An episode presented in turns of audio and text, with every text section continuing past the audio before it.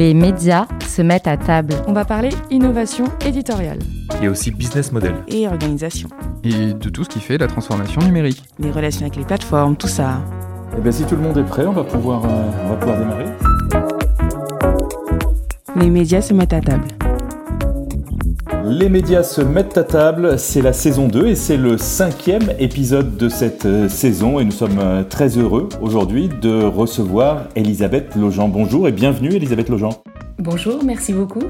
Vous êtes euh, la rédactrice en chef actualité de la télévision suisse, la télévision publique, la RTS. Enfin, vous êtes la co-rédactrice en chef et ça a son importance et on va en, reparler dans le, dans le courant de ce, de ce podcast. Nous sommes heureux de vous accueillir à distance depuis Genève et vous le savez, chaque mois dans ce podcast, on essaye de décortiquer avec nos invités la question de la transformation numérique des maîtres invités, managers ou manageuses, pas, je ne sais pas comment il faut, il faut dire. Et ce portrait, ce sera avec Élise Colette qui est spécialiste de la transformation numérique des médias. Bonjour Élise. Bonjour à tous. On va également parler innovation éditoriale avec Marianne Rigaud de samsa.fr. Bonjour Marianne. Bonjour, j'ai une voix un peu abîmée par un rhume. Désolée. L'allergie est passée par là. On se penchera aussi sur les questions de budget, sur des enjeux d'organisation, mais aussi de relations avec les GAFA en compagnie de Jean-Baptiste Diebold de Jinkyo Topics. Bonjour Jean-Baptiste. Bonjour à tout le monde. Et puis on parlera aussi des enjeux climatiques pour voir comment euh, vous les traitez à la RTS, à la fois euh, éditorialement et plus largement en tant qu'entreprise. Et c'est moi qui vais me charger de vous interroger dans un instant sur ces questions et sur quelques questions d'actualité. Je suis Philippe Couve de samsa.fr et ce podcast est réalisé par Sylvain Pinault. C'est un podcast coproduit par samsa.fr, solution formation des médias engagés dans la transformation numérique, Jinkyo Topics, plateforme de création de newsletters éditoriales soutenue par leur communauté, et avec Creatis qui accompagne les entreprises de la culture et des médias dans leur développement et leur transformation. Voilà, les présentations sont faites. Avant de se lancer, quand même, je précise que samsa.fr travaille très régulièrement avec euh, la RTS en formation depuis de nombreuses années. Si vous êtes prête, on peut commencer, Elisabeth Lejean. Mais oui, allons-y.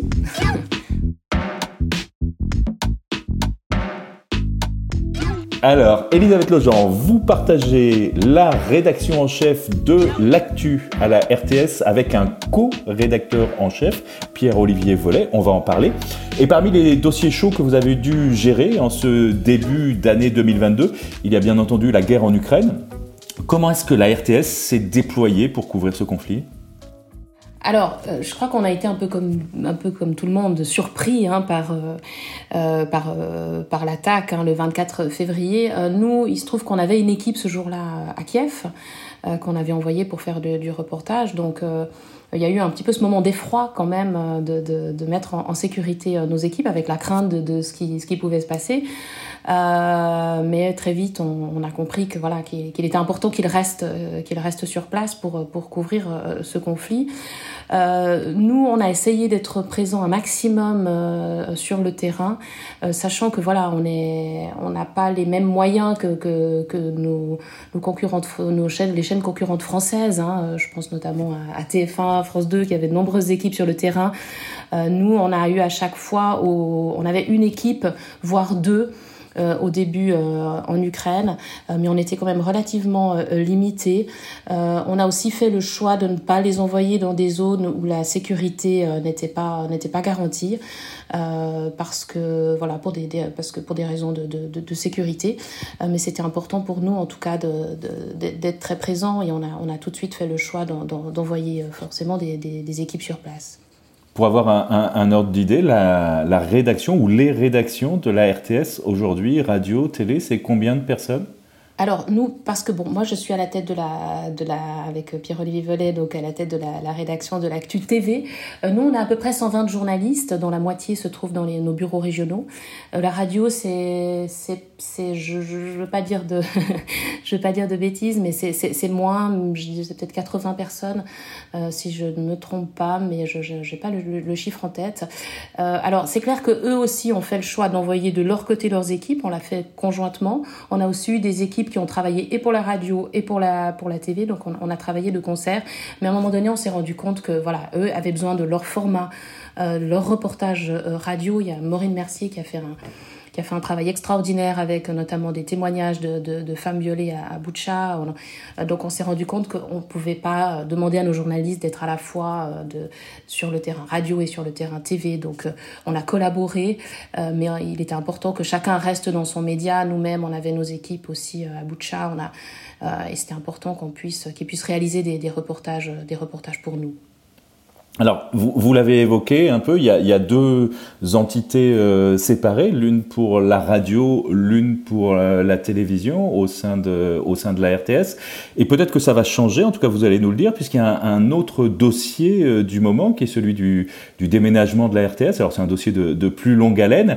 la RTS qui doit rassembler toutes ses équipes d'actualité, notamment à Lausanne, dans des bâtiments qui sont en cours de, de construction ou dont la construction va, va démarrer à deux pas de l'EPFL, l'école polytechnique de Lausanne, sur le, même campus.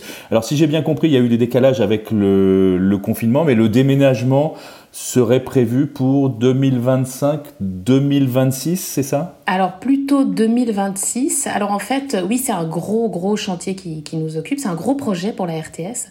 En fait, c'est toute la radio qui se trouve euh, historiquement aujourd'hui à Lausanne, euh, dans le quartier qu'on appelle la, Sala, euh, qui va déménager sur ce campus. Et puis, c'est uniquement l'actu TV. Euh, qui va déménager, euh, qui va déménager sur ce, ce campus. Euh, il y a toute une partie de la TV qui va rester à Genève. C'est le lieu historique de, de, de la télévision, la télévision suisse. mais pour nous, c'est un gros chantier parce que c'est pas qu'un déménagement, c'est aussi un, un, un, rapprochement avec nos collègues de la radio et du numérique. Donc, on va vraiment construire une rédaction, une nouvelle rédaction transmédia. Euh, Alors j'ai lu effectivement sur le sur le l'une des pages du site de la RTS, le nouveau bâtiment est pensé pour répondre à la convergence des médias. Euh, ça veut dire quoi? Alors exactement, euh, ça veut dire que on va on va totalement réorganiser nos rédactions. Alors actuellement c'est euh, c'est en phase d'études. On a créé des groupes de travail avec les, les, journalistes concernés. C'est vraiment un c'est vraiment un énorme chantier parce qu'il faut bien penser que historiquement, on était des rédactions séparées euh, avec nos, vecteurs, avec nos narrations euh, propres. Et aujourd'hui, ben, on, appelle nos journalistes à travailler ensemble pour imaginer un peu ce que va être l'info de demain euh, à la RTS en Suisse. Ça veut dire qu'on va, eh bien, on va converger nos, expertises tout en, en et c'est très important de le souligner, en gardant notre, notre savoir-faire. Le but, c'est pas d'imposer à nos journalistes de faire à la fois de la radio, du digital et de la télévision en même temps, euh, mais de, se mettre ensemble, euh, notamment sur des euh, sur, sur des thématiques. On, va, on, va, on va créer des pôles de compétences. On a déjà commencé à le faire. On a un pôle de compétences sur l'enquête. On commence à le faire avec la culture. On s'interroge aussi sur d'autres domaines comme, comme l'environnement. Donc on va créer des pôles où les journalistes seront ensemble et ensuite à voir comment, comment, quel contenu ils vont produire pour quelle édition, parce que les éditions historiques, elles restent. nous, on a deux rendez-vous très importants qui, est le rendez-vous de la mi-journée, le 12-45, le 19-30 euh, en termes d'actu euh, actu TV. Hein, le 19-30, c'est notre, notre 20 heures à nous. Euh, il y a un rendez-vous extrêmement suivi, donc ces rendez-vous demeurent, mais on va, on va profondément réformer notre façon de, travailler. On va profondément redécouper aussi les rubriques dans un but bien précis, c'est de pouvoir aujourd'hui aussi nous déployer sur le numérique parce que bien comme tout, euh, média audiovisuel, on, voit qu'aujourd'hui la consommation euh, diminue, euh, la, consommation TV dans le linéaire diminue et qu'on doit aujourd'hui repenser notre offre. et c'est dans ce but-là qu'on qu va rassembler nos forces pour se redéployer différemment. Alors, on va revenir dans un instant sur ces, sur ces enjeux de, de réorganisation et peut-être aussi d'offres, euh, éditoriales. Euh, mais avant ça, un autre sujet dont on, dont on parle dans, dans chaque épisode de ce, de ce podcast euh, cette saison, c'est le, le, défi climatique, ce, ce, défi de, de, notre génération. Comment est-ce que la RTS aborde ces questions, je dirais d'un point de vue éditorial, tout d'abord? Alors, on en débat beaucoup actuellement en rédaction, hein, au vu des, températures euh, estivales qu'on connaît euh, actuellement. Euh, alors, on, en débat beaucoup parce que c'est vrai que après tout ce qu'on a vécu, on vient de traverser une, pandémie, là on a une, une guerre avec toutes les atrocités qui en découlent, et, aujourd'hui, ben, on doit raconter ce qui se passe, c'est que la, la planète est la planète, euh, la planète chauffe euh, et, et, on se pose beaucoup de questions parce que on doit, notre rôle est bien sûr de, de raconter hein, ce, ce, ce, réchauffement climatique. Moi, je me souviens encore de la période où on utilisait le conditionnel. On est passé euh, et voilà c'est aujourd'hui ben, ça fait longtemps qu'on n'utilise plus ce, ce, conditionnel. Euh, donc euh, euh eh bien forcément en tant que journaliste on fait comme comme face à toute matière. On doit expliquer raconter euh, donner les faits aller sur le terrain voir les, les, les, personnes concernées. Mais on se rend compte que le message est tellement anxiogène que, que ça ne suffit pas euh, et que on, on, a toute une réflexion aussi sur comment rendre ce message, euh, ce message audible. Euh, et on essaie de, de, on essaie aussi de développer de, des, des, des, sujets et des formats qui soient de type de journalisme constructif, euh, de solutions, euh, pour ne pas être uniquement dans le, le, catalogue des mauvaises nouvelles, parce que c'est clair que ces rapports, ils se ressemblent furieusement, et on essaie de, de, ne pas tomber dans uniquement le, le, le catalogue des, des euh, des, des, des, informations qu'on reçoit des, des, scientifiques, euh, mais d'analyser, de, décrypter, puis aussi de, de, voir donc quelle, voilà, quelle, quelle, emprise on peut avoir euh, sur, euh, sur ces thèmes-là.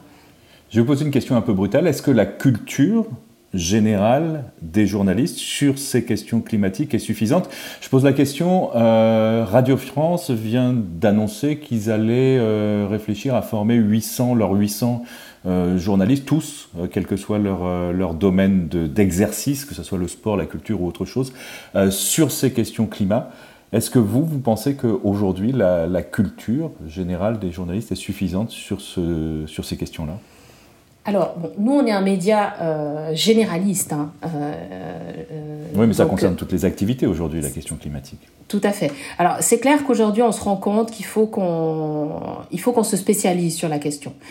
Euh, maintenant, euh, nous, on a, euh, on a quelques journalistes qui sont en pointe là-dessus, euh, mais un journaliste qui est pas en pointe sur ces questions, il va être amené, euh, il va être amené à traiter de ces questions-là, et, et, et, il va tout à fait pouvoir le faire.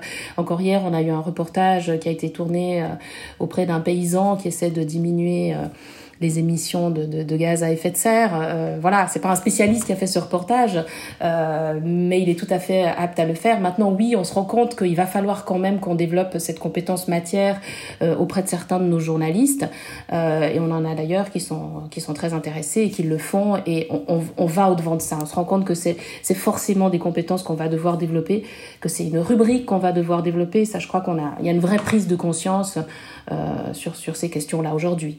En tant qu'entreprise maintenant, et pas seulement en tant que, rédaction, euh, est-ce qu'il y a des mesures qui ont été prises par, euh, la RTS pour mesurer, éventuellement réduire ces, émissions de gaz à effet de serre? Alors, il y a des petites mesures qui ont été prises. Je suis pas sûre que je sois la bonne personne pour répondre à cette question, mais non, il y a des petites mesures qui, ont été prises. Et, évidemment, c'est une, une question qui, euh, euh, c'est une question qui, nous occupe maintenant. Je crois pas qu'il y ait une. Vous pensez à quoi comme comme mesure Je sais pas, par exemple, le nouveau bâtiment, est-ce que ah oui, bien sûr, il a non. des caractéristiques environnementales Oui, bien sûr. Non, élevées, non, mais c'est clair. Est-ce que les voitures de reportage, certaines sont aujourd'hui des voitures électrique Est-ce que euh, l'empreinte carbone de la rédaction et de son activité annuelle est mesurée et qu'on essaye de la réduire? Non. Enfin, alors, toute une série de choses comme ça. Quoi. Alors, clairement pas. On ne mesure pas notre euh, l'empreinte carbone aujourd'hui de, de, de, la rédaction. Euh, mais on est, en Suisse, on est très sensible, vous savez, à ces questions-là. Et je crois qu'aujourd'hui, quand on construit un nouvel immeuble, euh, ben forcément, on tient compte de ça. Euh, donc euh, oui, bien sûr, ça fait partie du, du, du projet. Euh, nous, on, a, on a depuis longtemps, voilà euh, on a, les gens se baladent avec leurs petites gourdes. Enfin voilà, y a, y a, en Suisse, on a quand même une sensibilité à, à l'environnement qui, qui, est assez forte. Maintenant, non, on fait pas de, de calcul sur l'empreinte carbone. Euh, à ma connaissance, nos voitures ne, ne, ne sont pas électriques. Euh, et puis, et puis euh, voilà, je sais qu'on est, on est parfois aujourd'hui un peu pointé du doigt. Et c'est quand on envoie, par exemple, là, on a fait toute une page à Kiev. Euh, on a envoyé notre notre présentateur star à Kiev, et c'est vrai qu'on a reçu des courriers qui nous disent ah mais vous êtes en train de polluer la, la planète. Euh, je crois que voilà, il faut quand même qu'on se rappelle que l'importance de, ce qu'on fait dans notre métier. Et oui, on, a ces, on a ce souci euh, environnemental euh, qui qui nous occupe, mais c'est voilà, il faut qu'on il faut qu'on puisse continuer à faire notre à faire notre métier. Ah ben c'est peut-être comme les choix éditoriaux, peut-être qu'un jour il faudra les justifier, et ils sont justifiables, mais peut-être qu'il faudra les expliciter. Oui, on le fait tout le temps, hein, euh, de devoir expliquer nos, nos, nos, choix éditoriaux. Dieu sait Mais justement, si on, aussi les choix euh, climatiques, on va dire quoi. Tout à fait. Pour nous, euh, l'intérêt, euh, l'intérêt éditorial, euh, si l'intérêt éditorial prime. Après, c'est clair qu'aujourd'hui, je pense pas qu'on enverrait une équipe de trois personnes outre-Atlantique pour un, un sujet de deux minutes. Il y a quand même une vraie prise de conscience, et c'est vrai qu'aujourd'hui, dans les choix qu'on fait dans nos dans, dans, nos reportages, alors il y a aussi pour des raisons économiques, hein, on a on a aussi on a aussi subi hein, des, coupes, euh, des restrictions, des restrictions économiques, mais il y a aussi quand même ce souci euh, environnemental.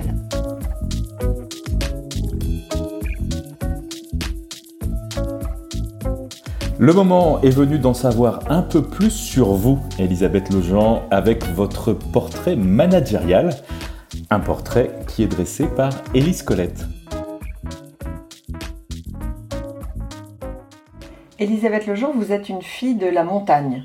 Cela peut paraître évident pour une Suissesse, mais même en Suisse, il y a les gens de la montagne et les autres. Vous êtes une fille de la montagne parce que vous êtes née il y a 49 ans dans un petit village perché à 1200 mètres d'altitude sur un flanc du Val d'Airain dans le Valais. Que vous y avez grandi avant de devoir descendre un peu, d'abord à Sion pour vos études secondaires, puis tout en bas à Genève pour vos études supérieures, que vous poursuivez en histoire, le parcours classique d'une future journaliste dans les années 90. Vous êtes une fille de la montagne parce que même si vous vivez depuis très longtemps à Genève, vous continuez de chérir les versants à pic et les sommets enneigés, si l'on en croit vos proches, et votre compte Instagram. Sur ce dernier, on peut voir quelques photos de plateaux et de régies télé, un peu de rive du lac Léman et de rue Genevoise, mais on voit surtout de la neige, des crêtes, des vaches, des outils ancestraux, encore de la neige et encore des crêtes et encore des outils ancestraux. Vous êtes donc une fille de la montagne, et en cela, habituée aux obstacles à franchir et aux pentes à gravir, tranquillement, en gardant son souffle et son rythme, en procédant étape par étape, en consolidant ses appuis. Mais toujours dans l'idée de passer un nouveau col, découvrir une nouvelle vallée et de finalement atteindre le sommet.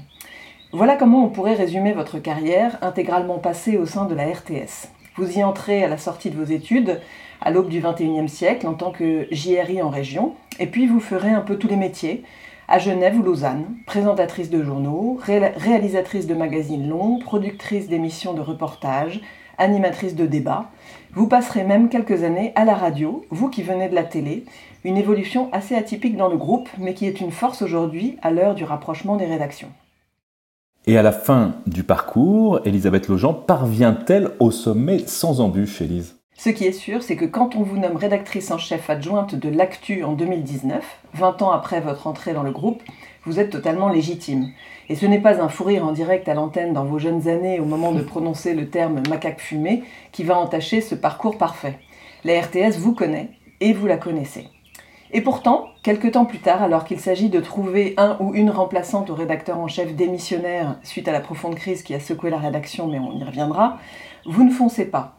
Vous êtes déjà adjointe, vous êtes une femme, vous avez la passion de la politique et de l'actualité, vous cochez toutes les cases de l'expérience et de la compétence. On dit même que vous êtes très appréciée par les équipes pour votre grande humanité et votre proximité. Mais vous hésitez longtemps. Doit-on déceler chez vous un petit syndrome de l'imposture, peut-être? Ce ne serait pas étonnant, tant les femmes de votre génération sont susceptibles d'en souffrir lors de ces moments charnières. Peut-être avez-vous aussi hésité, parce qu'en 2021, la rédaction de la RTS est confrontée à des défis nombreux, plus périlleux que l'ascension du Mont Cervin par l'arrêt du Lion. un futur déménagement à Lausanne, assorti d'une fusion des rédactions, un projet de votation qui met en péril le système de la redevance en Suisse romande, et une crise de management liée aux révélations sur les abus sexuels et sexistes qui a bouleversé les équipes. Vous trouvez finalement la solution en postulant à deux avec Pierre-Olivier Vollet et en proposant une co-rédaction en chef. Un attelage inédit à la RTS à ce poste clé et probablement dans la très grande majorité des médias francophones. Vos collaborateurs estiment que jusqu'à maintenant, le binôme fonctionne bien et qu'il est même assez complémentaire. Et là, ma première question, vous, qu'en dites-vous? Comment est-ce qu'on fait pour bien diriger à deux?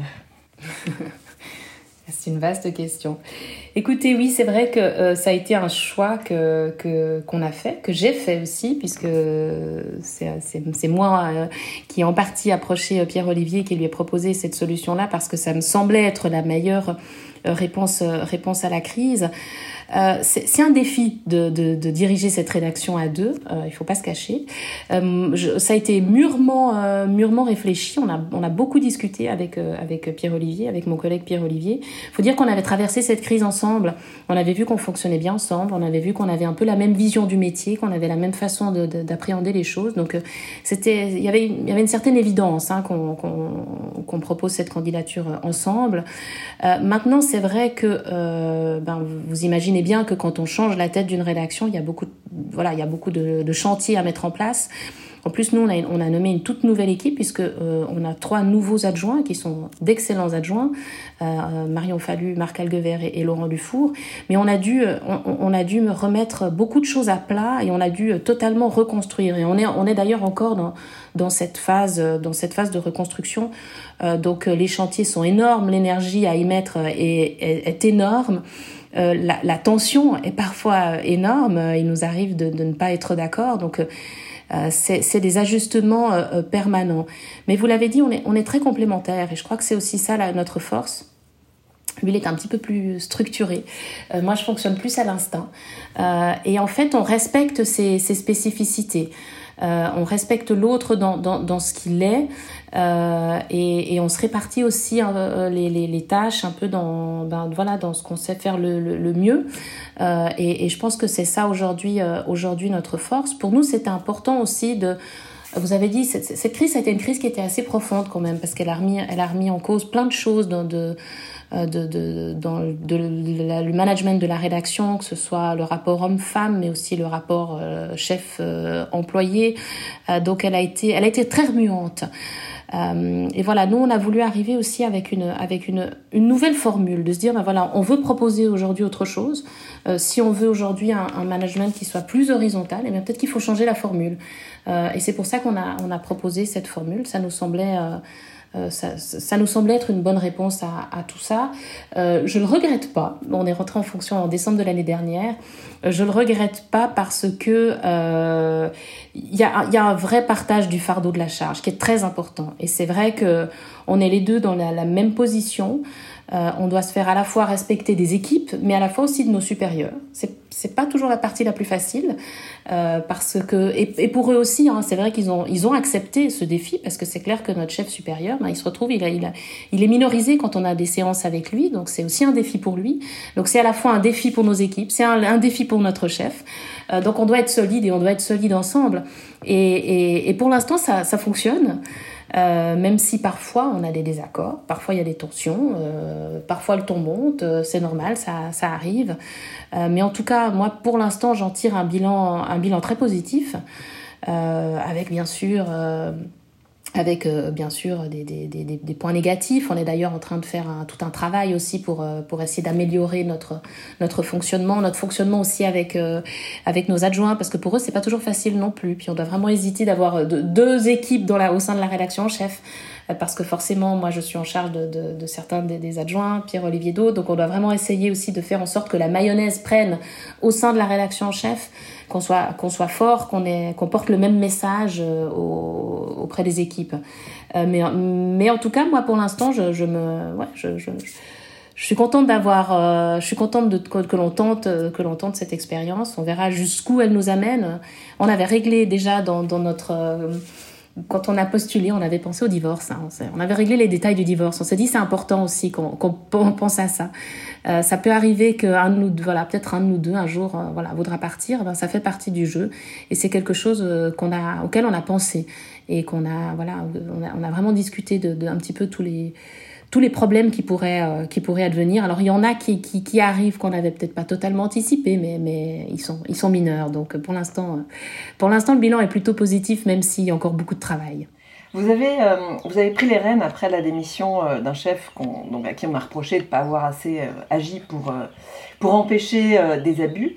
Comment est-ce qu'on fait au quotidien et au poste que vous avez pour d'abord penser, j'imagine, hein, penser les plaies, euh, et puis pour rester vigilant sur ces questions alors c'est notre grand défi aujourd'hui. C'est aussi pour ça aussi qu'on avait proposé cette, cette candidature à deux, parce qu'il y a bien sûr le défi éditorial, enfin on en, parlera, et de ce qui nous attend avec les pressions politiques qu'on reçoit, donc, mais il y a aussi tout ce défi du, du, management, et qui est, immense, hein, et peut-être qu'on n'avait pas totalement mesuré euh, l'ampleur de, de, la tâche. Euh, c'est clair qu'il y avait, il y avait toute une phase où on a dû euh, un peu penser les plaies, le mot est peut-être un peu fort, mais, mais pas tant que ça, parce que c'est vrai qu'on a été. Moi, j'étais très étonnée de voir à quel point il y avait des affaires qui dataient d'il y a 15 ans. Euh, qui étaient bien antérieures d'ailleurs, euh, enfin qui étaient, qui étaient, voilà, qui étaient vraiment, euh, qui dataient d'il y a très très longtemps et qui n'avaient pas été réglées et qui et, et toute la divulgation de ces affaires a fait renaître un peu les blessures. Euh, et c'est étonnant de voir, on pense souvent que le temps règle, règle les choses, et en fait on s'est rendu compte que non. Euh, donc il y a vraiment eu ce travail euh, d'écoute qui a été nécessaire et de, de de, de, discussion avec ces personnes. Il y a des personnes qui ont été entendues, qui n'avaient jamais été entendues. Euh, donc ça, ça a été euh, ça, ça a été un travail important. Et puis aujourd'hui, oui, il y a une vigilance, euh, mais on se rend compte aussi que que voilà, il faut qu'on fasse attention de ne pas tomber non plus dans la, la, peur euh, qui nous paralyse du moindre conflit. Euh, on a une rédaction, une rédaction, ça vit, enfin vous, vous, le savez, vous savez ça mieux que moi, une rédaction, ça vit, ça discute, ça débat, ça peut s'engueuler parfois. Euh, et on, on voilà, on, on, doit faire attention aussi de, de, de, de préserver le, le fait qu'on travaille avec des humains qui ont leurs euh, qui ont leurs défauts, leurs limites, et puis à la fois de, de vraiment voir de, ce qui ce qui peut euh, dysfonctionner effectivement et que et que les, les problèmes qui ont eu par le passé ne, ne se reproduisent plus. Ça c'est vraiment notre notre souci est d'être effectivement vigilant s'il y a des souffrances, euh, s'il y, a des abus. Euh, c'est bien sûr notre rôle aujourd'hui, euh, mais on est dans une phase qui est assez intéressante au sein de la rédaction parce que ça a vraiment libéré la parole. Euh, aujourd'hui, les gens viennent très facilement nous, nous parler. Pierre-Olivier et moi, on est, voilà, on est, euh, on, on, reçoit les gens dans notre bureau très régulièrement et, et je pense que ça a eu un effet, euh, il y a eu un effet libérateur avec tout ça, qui est, qui est, qui est réjouissant. Euh, maintenant, il faut, il faut voir comment les choses vont évoluer, euh, vont évoluer avec le temps. Euh, on a aussi envie de tourner la page maintenant, on a envie de retourner dans un fonctionnement de rédaction qui soit sain. Je crois qu'il l'est, et puis qu'on puisse faire notre travail dans des conditions, dans des bonnes conditions de, de, de respect mutuel. Mais pour prolonger, après ce, ce, ce MeToo, on va dire, euh, façon, façon RTS, est-ce que vous avez pris des mesures spécifiques euh, pour euh, empêcher que des situations euh, problématiques ne se reproduisent? Alors, bah ça, c'est pas nous qui les avons prises, hein, c'est l'entreprise. Alors, il y a aujourd'hui il y a aujourd'hui tout un service enfin, de, de, de, médiation qui a été mis en place. Euh, il y a une ligne aussi qui est, mis, qui est mise en place. Donc il y a, plusieurs... Euh, aujourd'hui, quelqu'un qui, qui, qui, vivrait une, situation euh, difficile ou, d'abus ou qui voudrait se plaindre de mobile, euh, ben, il, y a tout un, il filet euh, qui est là pour, euh, répondre à, sa demande. Ça, c'est la, la, la, chaîne qu'il a, qu'il a fait. donc c'est des mesures qui ont été mises en place très rapidement.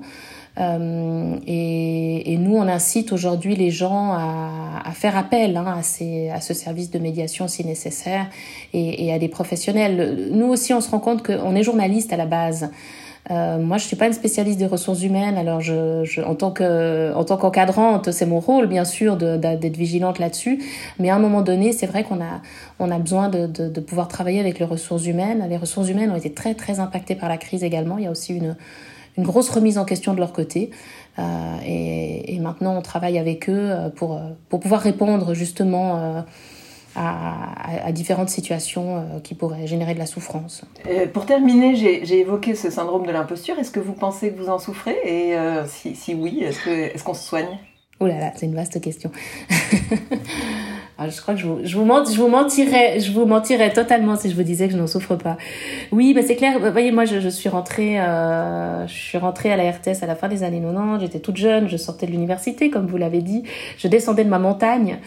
Euh, et, et, c'est vrai que voilà, vous dites que vous avez vu sur mon site Instagram qu'il y a des des, des instruments euh, bah, agricoles et, oui qui sont de, de, de mes de mes grands-parents, mes arrière-grands-parents. Moi, je viens d'un milieu très paysan de, de, la montagne. Euh, et, et, je suis arrivée dans une RTS qui était très masculine aussi.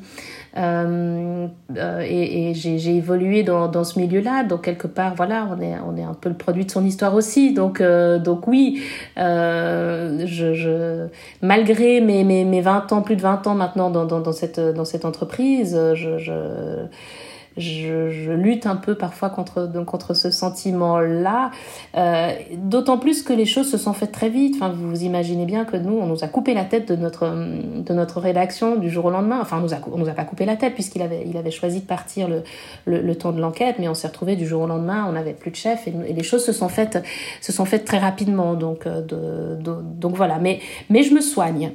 Euh, je me soigne. Et puis à la fois, c'est aussi une force. Euh, je, je, je, moi, j'ai à cœur aujourd'hui de, pousser les femmes, euh, et les femmes, euh, notamment les, jeunes femmes, euh, parce que je trouve que que le, problème qu'il y a eu aussi, c'est que souvent les, les, jeunes femmes, ben on, voilà, les, maternités nous ont éloignés des premiers postes de responsabilité et on a loupé ces premières marches là et qui fait qu'après le, saut il est, il est important. Moi j'ai fait un saut très important puisque je suis j'ai mon premier poste dans l'encadrement Auparavant, j'étais productrice éditoriale, mais c'était des postes qui étaient très éditoriaux.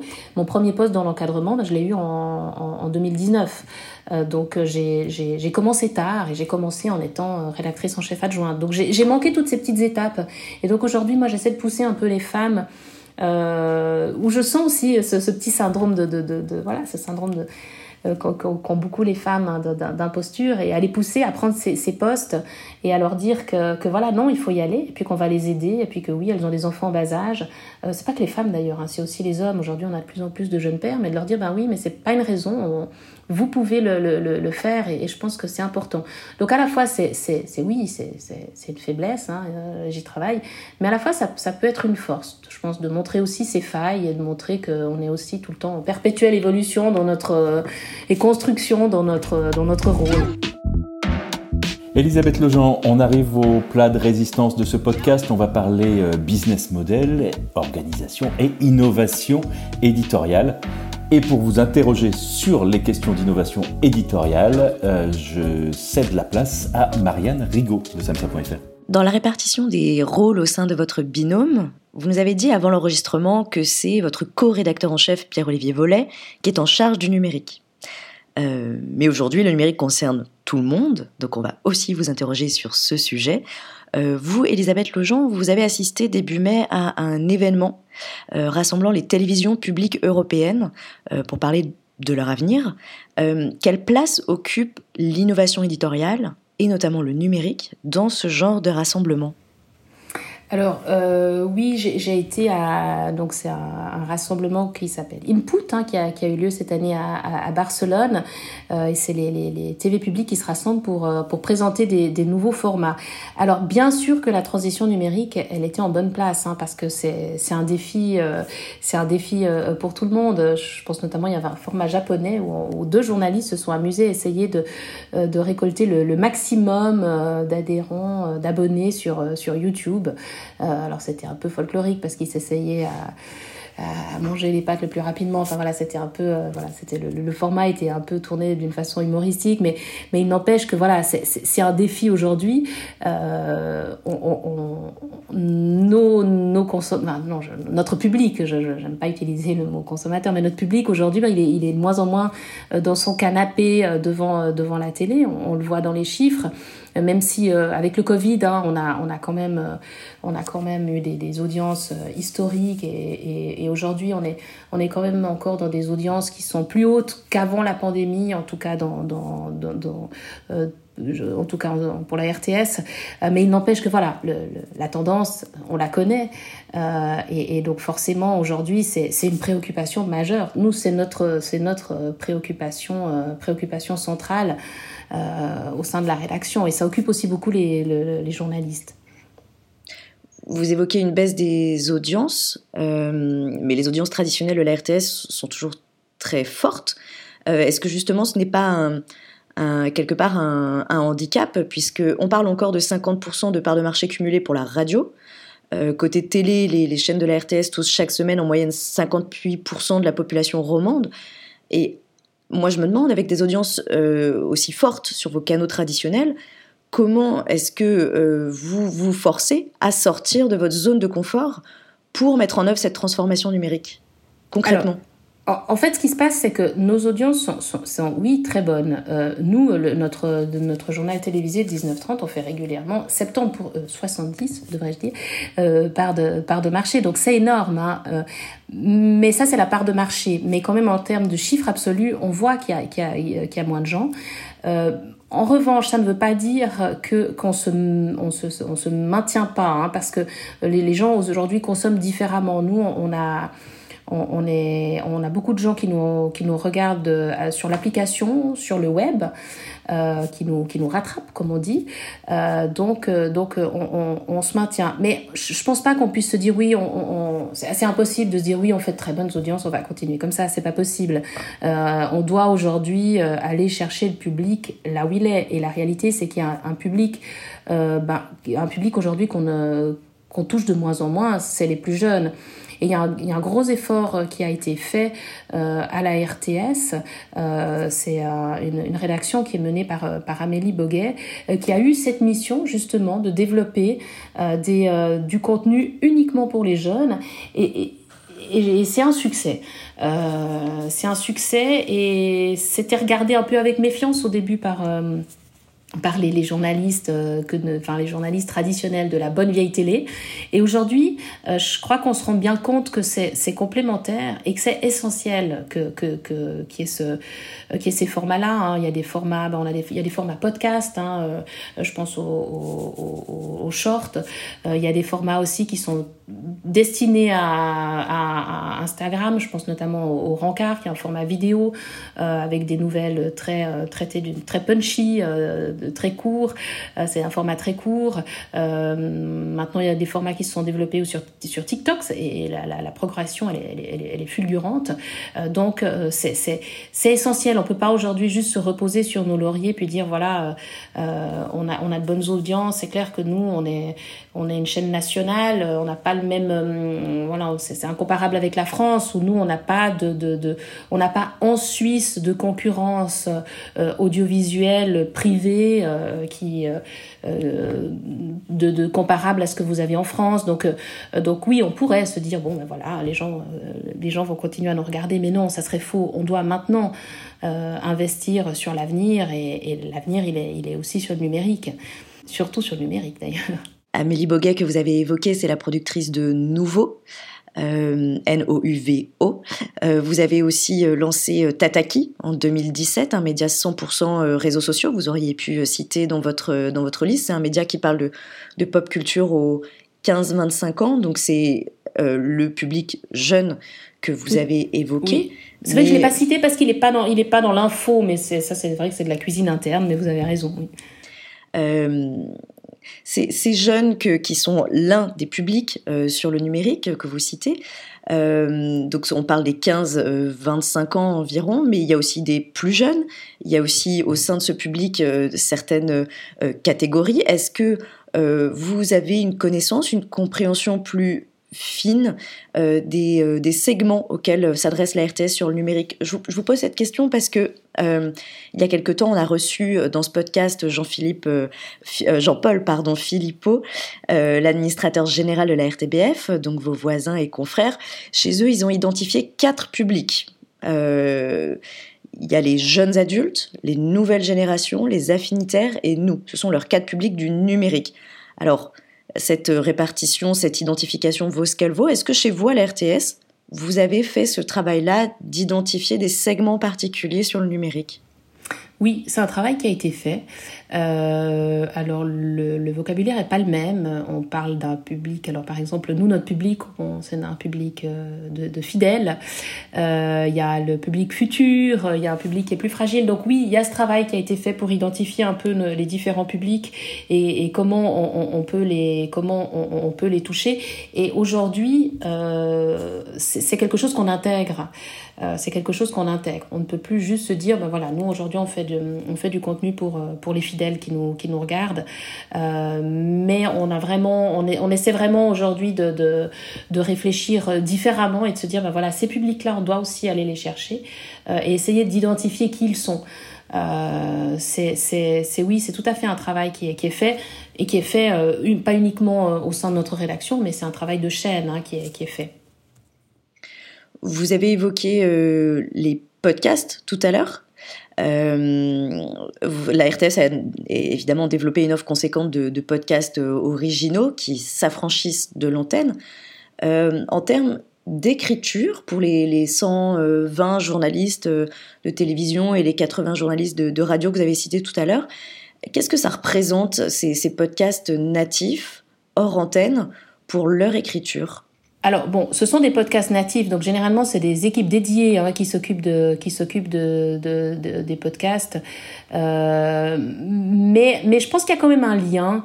Euh, entre entre ces écritures là et ce qu'on essaie de faire euh, nous dans, dans, dans nos rendez-vous aujourd'hui on se rend aussi compte que on, on, incite un peu les gens les nos journalistes à, à tester des nouvelles narrations euh, et, et peut-être à essayer d'être un peu aussi innovant dans, euh, dans, dans nos rendez-vous euh, traditionnels. Donc, on se rend compte aussi que nos, nos, journalistes, il y a eu ce moment où en fait il y avait vraiment la peur du numérique. Le numérique va nous euh, va nous, nous bouffer, si je peux si je peux dire ainsi. Euh, il y a eu pendant très longtemps cette cette crainte, avec la peur aussi que ça serait plus que des petits formats courts, amusants, qu'on allait plus pouvoir développer des thématiques, euh, qu'on allait on allait gâcher notre notre métier, notre savoir-faire. Donc ça, ça a été un sentiment qui a été fort pendant assez longtemps. Et aujourd'hui, ils sont très très demandeurs de eux aussi pouvoir pouvoir essayer des formats originaux euh, d'être présents sur le numérique et, et, et je crois qu'ils sont il y a une demande aujourd'hui nous on voit qu'ils sont très demandeurs. Et quand on propose une formation en lien avec le numérique on a beaucoup de gens qui veulent y participer. C'est pas toujours les plus jeunes aussi c'est ça qui est intéressant. Et moi je trouve qu'il faut vraiment qu'on fasse attention aussi de pas faire des clivages générationnels au sein de notre rédaction. Parce que c'est vrai que c'est clair qu'aujourd'hui, ceux qui travaillent sur ces, ces, nouvelles plateformes et ces nouveaux formats, ils sont beaucoup plus jeunes. La moyenne d'âge, elle est beaucoup plus basse que, que celle qu'on a dans notre rédaction, nous, euh, euh, notre rédaction euh, TV. mais ça ne veut pas forcément dire, on a des fois des, des plus jeunes qui n'ont pas du tout envie de, de, de, de, partir dans ces nouvelles, de ces nouvelles narrations. Et puis, on a des, tout d'un coup quelqu'un de 60 ans qui est, qui est très ouvert et je pense qu'on doit, on doit pouvoir répondre à, on doit pouvoir répondre à, tout le monde et faire très attention de ne pas créer des clivages générationnels dans la rédaction. Et, et, et, voilà, on essaie, on essaie d'inciter les gens, surtout sur les, les, séries, quand on fait les séries d'été, des, des séries de euh, la pause de Noël ou de, de des choses que de, de, voilà des périodes comme ça qui sont plus propices à ce genre de, de, de tests. D'essayer de tester des nouvelles, des nouvelles écritures, des nouvelles narrations. Je pense que je pense que c'est important. On, on, importe un peu les, les, les codes, euh, les codes des, des plateformes dans, dans, dans nos rendez-vous et, et je trouve que c'est une démarche qui est intéressante.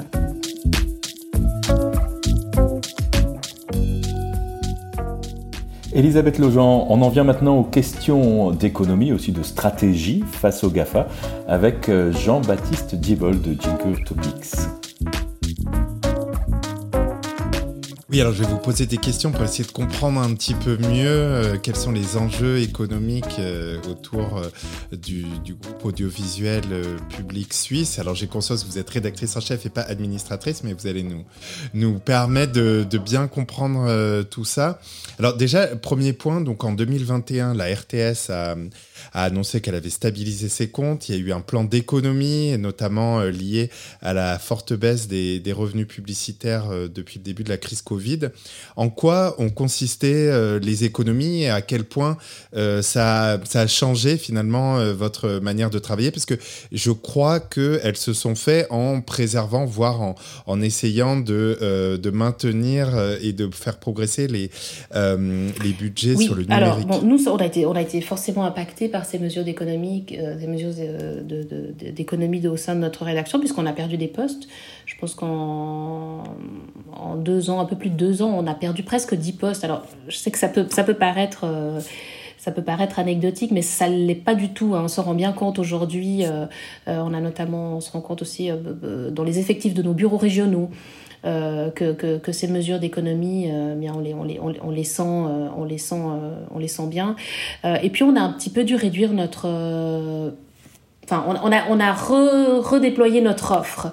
Euh, c'est-à-dire que, voilà, on essaie d'être un petit peu plus efficient dans le lancement des, sujets qu'on fait pour que, ça corresponde à, nos effectifs, parce que parfois, ben, euh, on n'a pas toujours les effectifs que, l'on souhaite. Donc, on a été impacté euh, dans les mesures d'économie d'un point de vue de nos effectifs. Et puis sur l'offre aussi, puisqu'on a, il y a une émission, nous, on avait une on, avait on a toujours hein, une émission économique qui s'appelle TTC, euh, qui, euh, qui, euh, qui va, qui va s'arrêter là en juin, qui va s'arrêter en juin. Elle vit là maintenant ses, derniers, dernières éditions. Et puis il y a une autre émission qui va venir, mais, mais qui sera plus au sein de notre, de notre rédaction. et il y a aussi, du côté des programmes, hein, il y a aussi des, émissions qui vont, qui vont s'arrêter. Donc, donc voilà, ça, on, le sent, on sent très clairement. Hein, ces, mesures d'économie, euh, nous qui sommes à la tête des, rédactions ou des émissions.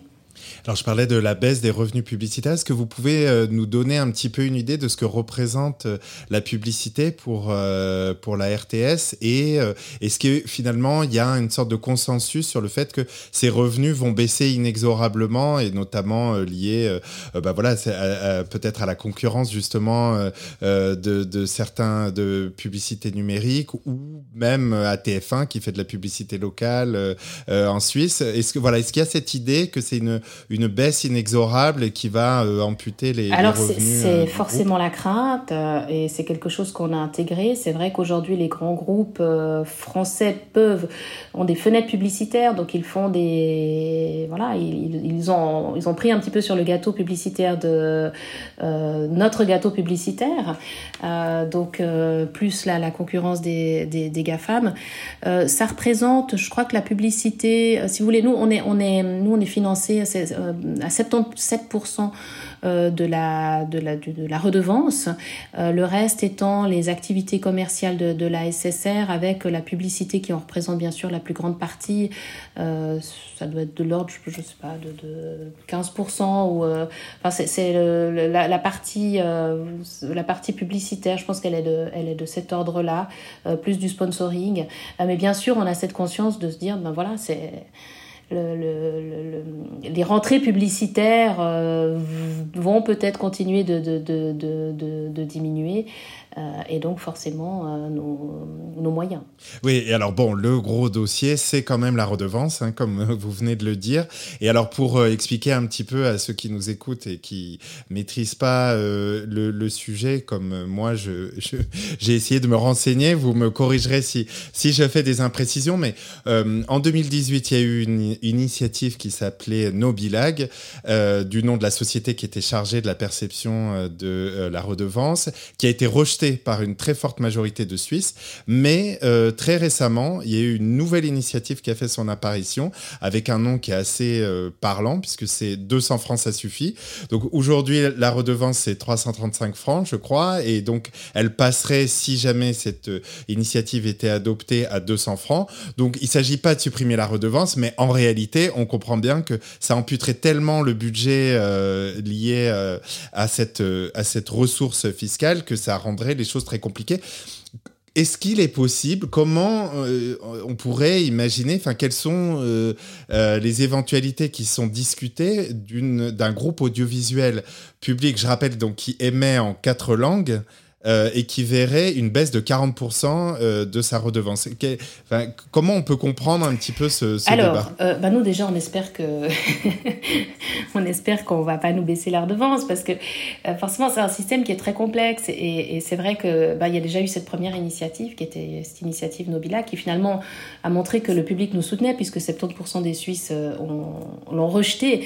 Mais c'était une initiative qui était très très radicale puisque elle, elle proposait purement et simplement euh, la suppression de la redevance avec une vision très libérale hein, de ce que doivent être aujourd'hui les, médias en Suisse.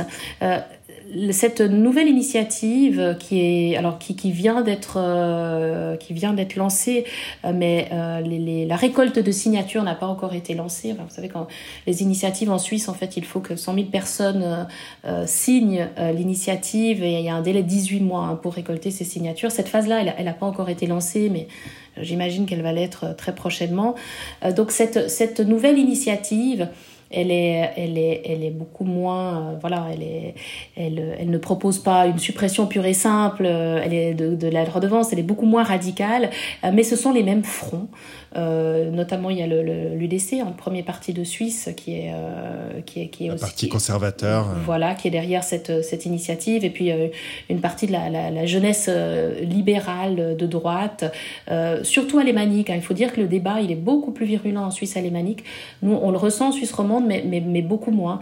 et, et c'est vrai qu'on on, on était sorti un petit peu quand même, enfin, ragaillardi de, de cette première campagne en, en 2018, mais un petit peu un petit peu troublé quand même parce que ça avait été une campagne extrêmement violente. Euh, on s'attendait quand même pas à ça.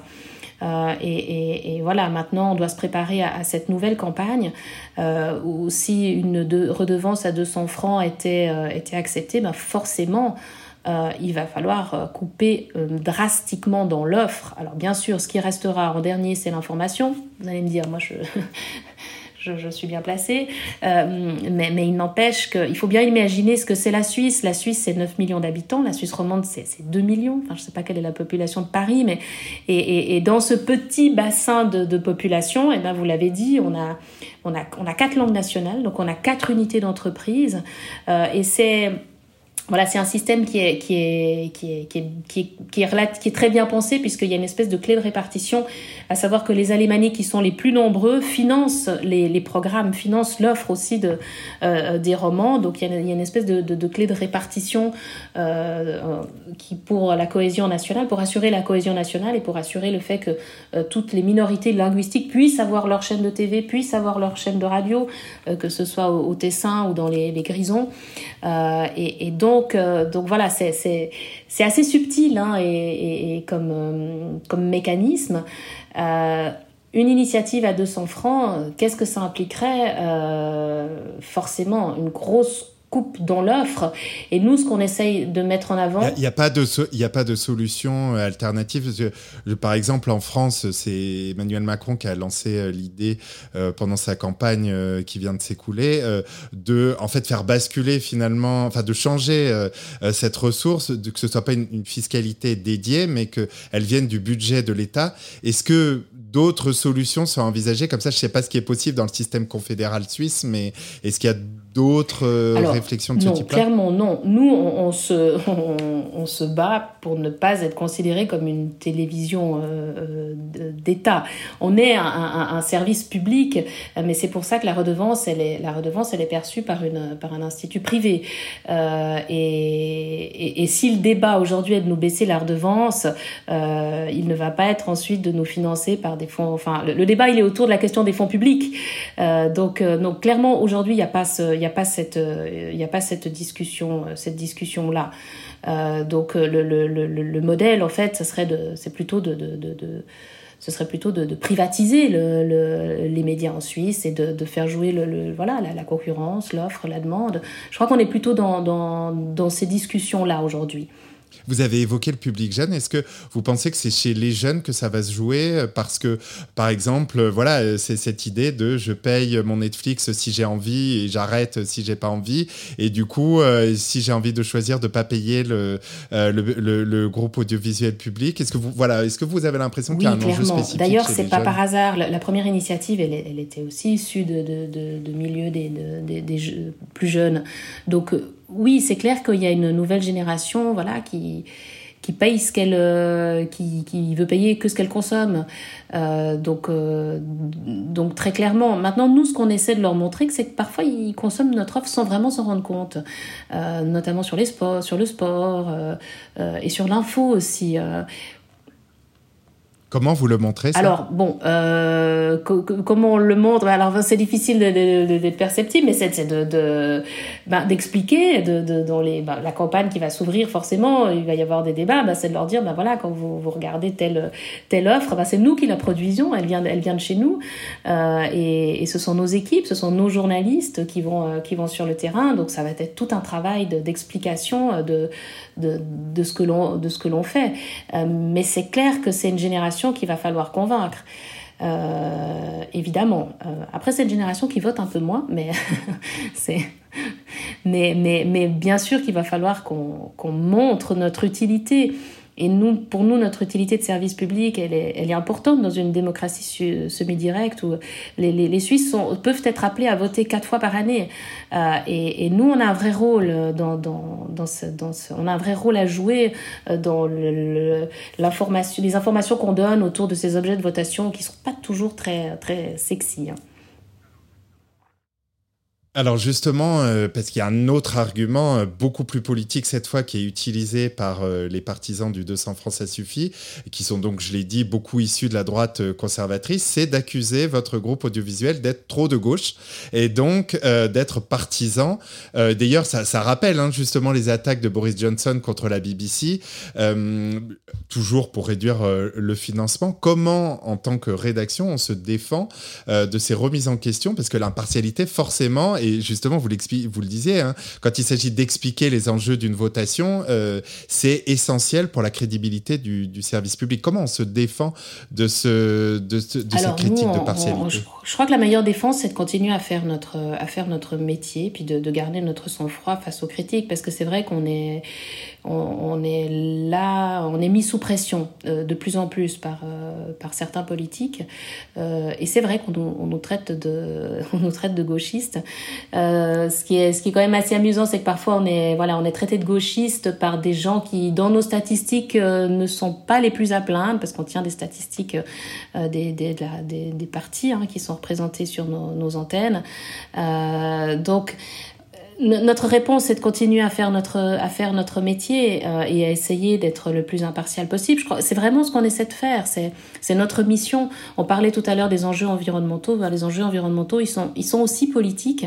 Euh, et nous, on a on a on a cette contrainte de voir justement euh, euh, être impartiaux parce que il y aura peut-être y aura peut-être au final une votation euh, donc euh, et de ne pas tomber dans le militantisme. Donc quand on est dans le service public en Suisse c'est quelque chose qu'on a totalement intégré euh, et, et, mais bien sûr, parfois, parfois c'est la, c'est la gauche qui nous, nous accuse de, d'être beaucoup trop, euh, de donner trop la parole au Parti libéral radical ou à l'UDC. Donc euh, c'est plutôt bon signe quand on, quand on sent qu'on a des, des, des critiques et de gauche et de droite. On se dit bon ben peut-être qu'on est, peut-être qu'on est, on est dans le juste. mais je crois qu'il faut qu'on garde notre cap. Il faut qu'on on soit toujours conscient de notre, de notre mission de service public, de, du travail qu'on a à faire, de, de notre rôle. Euh, notre rôle que, de, pour, la cohésion nationale hein, en, tant que, en média de service public. Euh, et voilà, de, se préparer à répondre avec des faits aussi. Hein, sur, euh, souvent, il suffit de répondre par les faits aux, critiques qui nous sont faites. Alors, dernière question, euh, là pour euh, un peu plus parler de la distribution euh, de vos contenus, il y a une appli qui a été lancée euh, il y a un peu plus d'un an qui s'appelle Play Suisse. C'est une appli qui permet de regarder des séries, des films, des documentaires euh, autrement dit, on peut appeler ça un peu une arme euh, anti-Netflix. Euh, est-ce que vous pouvez nous dire à quel point ça fonctionne et est-ce que finalement l'échelon national est le bon? Parce qu'on voit que chaque pays francophone essaye de créer sa plateforme. Les Suisses, les Belges, pardon, ont Ovio.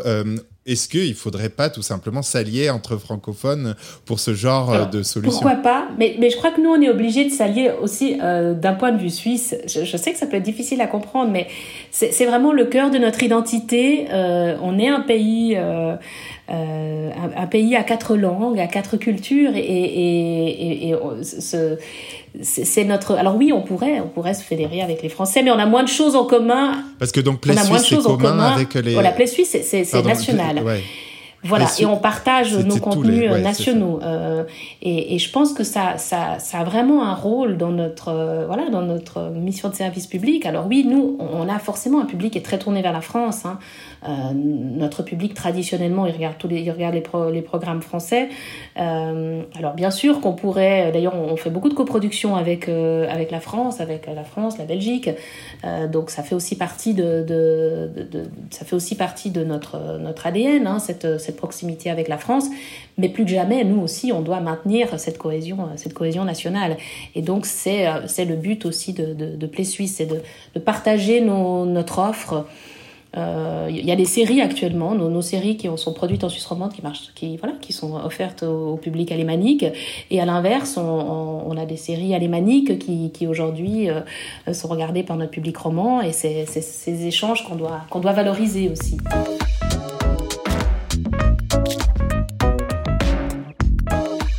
Elisabeth Legendre, pour refermer ce podcast, on a encore quelques petites questions sur vos usages numériques personnels, par exemple, sur ce, téléphone euh, mobile qui est, qui est, près de vous.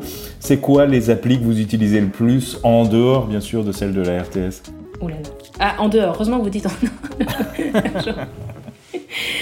Euh, moi, j'écoute beaucoup France Inter. Euh, j'aime beaucoup les, voilà, j'aime beaucoup euh, autant n'importe l'histoire, par exemple, ou on va déguster. voilà, j'aime parfois sortir un peu de, de, de, cette, de la sphère de l'info. Et puis aussi, actuellement, il y a il y a ce podcast sur l'Ukraine euh, quotidien qui je trouvais très bien fait.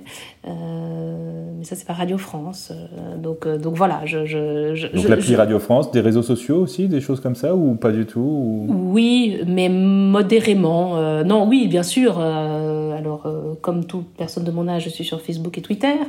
je suis aussi un petit peu sur Instagram, comme vous l'avez remarqué, mais, mais, mais modérément. donc, donc voilà. bon. Dernière question. Si vous étiez à notre place, vous inviteriez qui dans ce podcast? Autrement dit, qui est-ce que vous aimeriez entendre sur la manière dont il ou elle gère la transformation de son média? Alors, à la RTS, moi j'inviterais Amélie Boguet. Euh, non, mais elle fait un travail euh, que je dois dire assez extraordinaire et c'est vrai que quand elle parle de, de comment, elle, enfin, elle a, elle, a, vraiment une, une, telle réflexion sur comment on, redécoupe une rédaction, notamment les, les, rubriques. Nous, on a une vision quand même un petit peu traditionnelle. On a l'économie, on a la politique, et elle, elle est, elle est, elle est très sensible et à l'écoute du, du public qu'elle vise. Et elle a, je trouve, euh, elle a une façon de parler de, de, de, comment aujourd'hui on doit euh, euh, traiter l'info qui, je trouve, est très, très dans l'air du temps et, et fait avec beaucoup de, réflexion et d'intelligence. Donc voilà, c'est quel, quelqu'un que, qui, je trouve, aurait tout à fait sa place dans, dans votre podcast. Et en dehors de cet aspect corporate avec quelqu'un de la maison, en dehors, est-ce qu'il y a des, des, gens dont vous regardez ou vous appréciez le, le le travail sur cet angle de, la transformation de, leur, leurs médias Alors forcément, moi, ça m'intéresserait d'entendre euh, quelqu'un des grandes chaînes nationales euh, en France, mais je sais pas, euh, j'ai pas de nom précis, mais euh, hmm. que ce soit France 2, TF1, comment, quels sont leurs défis à eux Ils ont tellement plus de moyens que nous, donc ça me, ça m'intéresserait de voir quels moyens ils y mettent dans cette transformation numérique. Très bien, merci Elisabeth Legendre d'avoir été l'invitée du podcast Les médias se mettent à table un podcast euh, coproduit par euh, samsa.fr, solution formation des médias engagés dans la transformation numérique, Jinky Topics, plateforme de création de newsletters éditoriales soutenue par leur communauté, et Creatis, qui accompagne les entreprises de la culture et des médias dans leur développement et leur transformation. On se retrouve ici dans plus ou moins un mois. D'ici là, vous pouvez nous suivre sur les réseaux sociaux, samsa.fr, Jinkyo et Creatis. Et puis surtout, aidez-nous à faire connaître ce podcast en nous mettant 5 étoiles et un commentaire sur Apple Podcast, mais aussi en le partageant avec vos amis et collègues qui peuvent être intéressés. Merci encore Elisabeth Logeant et merci à vous de nous avoir écoutés jusque-là.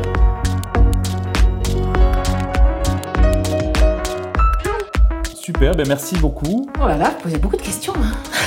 C'est ça. C'est ça.